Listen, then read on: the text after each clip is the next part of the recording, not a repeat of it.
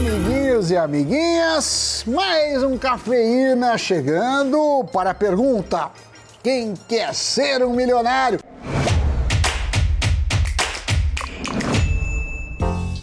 Muito bem, vamos então ao nosso programa Sammy Boy.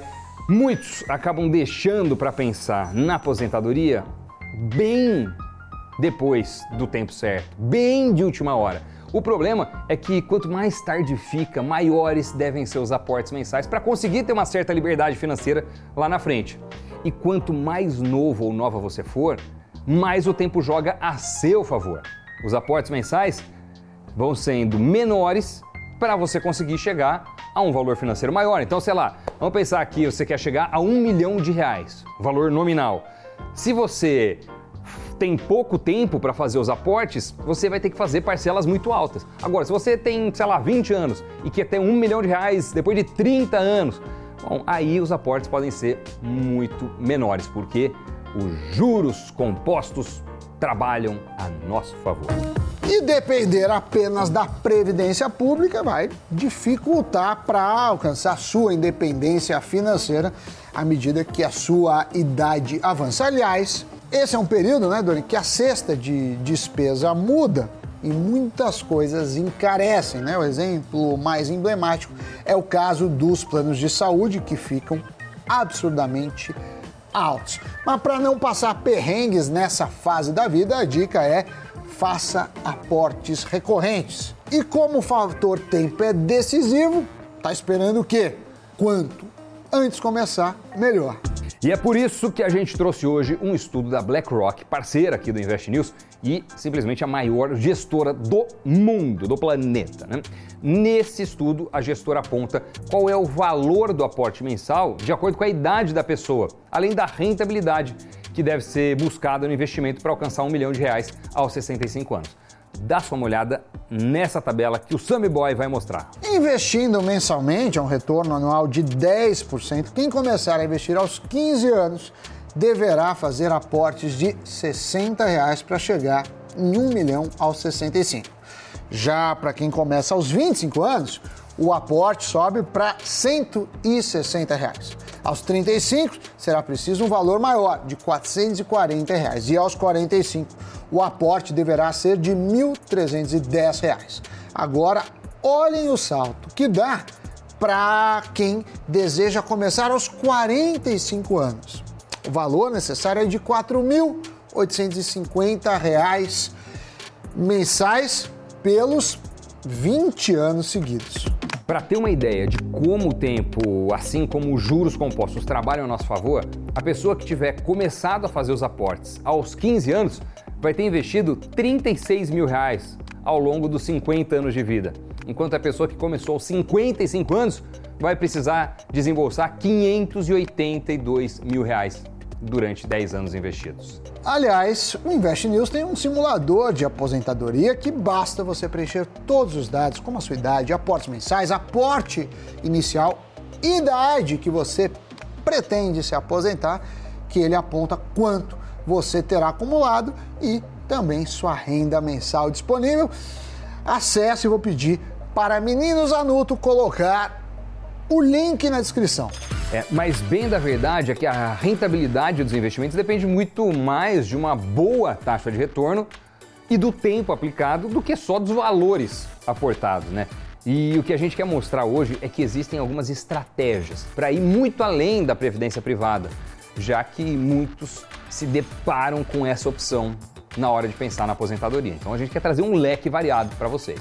Não sei se vocês já ouviram falar do lendário Luiz Bars, maior é, investidor de pessoa física da B3. Ele tem uma carteira de ações chamada de carteira previdenciária. Nela estão apenas ativos que pagam bons dividendos e recorrentes. Trata-se de empresas que nunca deixaram de pagar proventos aos seus acionistas, assim como nunca reduziram o valor distribuído. Nesse caso aí, a regra é clara para montar esse tipo de carteira. Você deve investir em ações que pagam bons dividendos e reinvestir nelas a cada dividendo recebido. Né? Só assim é possível montar uma carteira previdenciária de peso usando do benefício dos juros compostos, além da própria valorização das ações.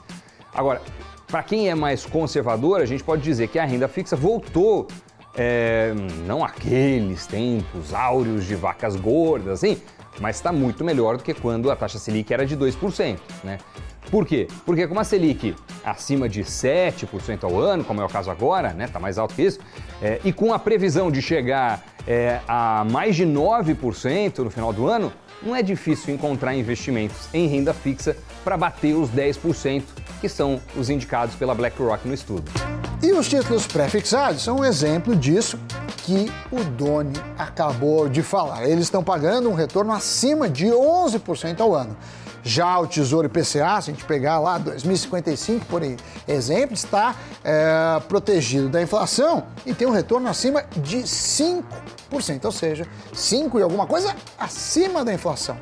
E aí, como é um prazo longo, a gente lembra, se você quiser vender antes ou se precisar vender seu título antes, você tem a marcação ao mercado, então tem um determinado risco. Uma outra pedida é diversificar a carteira em diferentes tipos de ativos. Aí, segundo o analista da Box Asset, dá para montar um portfólio conservador alocando 29% em renda variável, 70% em renda fixa e 1% em especulações. Então, fundos de ações, multimercados, ETF internacional, nacional, títulos públicos, privados, fundos DI e de criptomoedas são algumas das pedidas.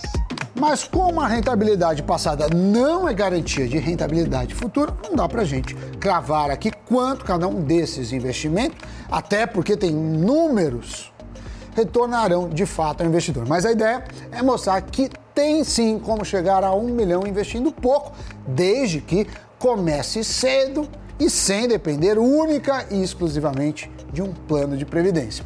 E se você investir ao longuíssimo prazo, você vai ter ajuda aí do nosso amigo Juros Compostos, né? E aí se faz uma boa estratégia. Doni, você como multimilionário, qual é o segredo de Doni? Ó, o meu segredo é que eu não sou rico, mas eu sou amigo de quem tem muito dinheiro, que é o caso de Samidana. É, não tem muito segredo, mas um dia eu chego lá no seu patamar, giro de notícias.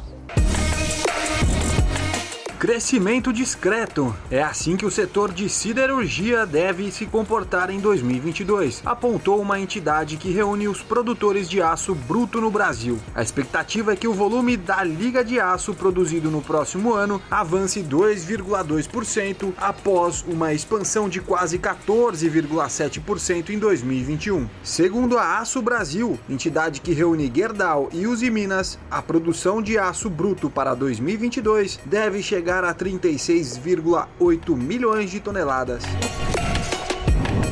O Twitter removeu mais de 3 mil contas que operavam informações vinculadas a governos. Estas estavam atribuídas a seis países, entre eles México, China e Rússia. Das 3.465 contas removidas, 2.160 eram de operações da China a Tesla lançou um quadriciclo elétrico para crianças nos Estados Unidos. O Cyberquad for Kids começará a ser comercializado em duas a quatro semanas por 1.900 dólares. Inspirado no Cybertruck, o quadriciclo já estava nos planos de Elon Musk desde 2019, quando revelou em um tweet a chegada do veículo elétrico. Muito bem, este foi mais um Cafeína. Me diga, milionário espectador, gostou, não gostou?